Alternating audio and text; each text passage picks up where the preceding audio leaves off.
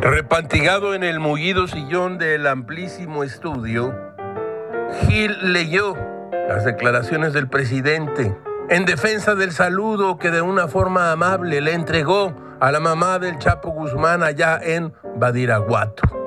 Escuchen ustedes. A veces le tengo que dar la mano porque es mi trabajo a delincuentes de cuello blanco que no han perdido su respetabilidad. ¿Cómo no se la voy a dar a una señora? Se me hace mal hacer eso. De las cosas que más me duelen en esta vida, lo confieso, es no poder dar la mano, no poder abrazar, pero por las medidas estoy procurando guardar sana distancia y voy a seguirlo haciendo, pero hay casos en que no puedo.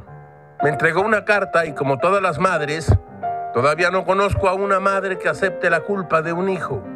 Las madres tienen un amor especial, sublime ante los hijos. ¿Quién no lo ha visto en cinco años y no se quiere morir sin verlo? Y me pide que le ayude para que el gobierno de los Estados Unidos le permita viajar a ver a su hijo. Voy a hacer el trámite, pero eso depende del gobierno y de la Embajada de Estados Unidos. Por razones humanitarias se le debe permitir ir, desde luego con cuidados y medidas sanitarias. Lo haría por cualquier ser humano. Bueno, este no es cualquier ser humano. Se trata de uno de los grandes asesinos y criminales en la historia de la delincuencia organizada de México. Ah, la bondad, ah, la comprensión, ah, el amor de una madre. Cada quien busca a su modo el orgullo, el orgullo de su mami. Todo es muy raro, caracho, como diría Faulkner.